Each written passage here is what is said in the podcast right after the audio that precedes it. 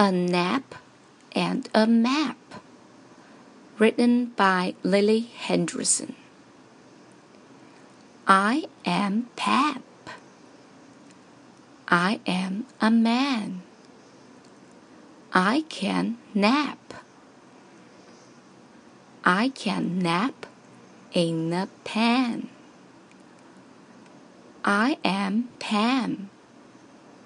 I can nap. I can nap on the map. Pap and Pam can nap.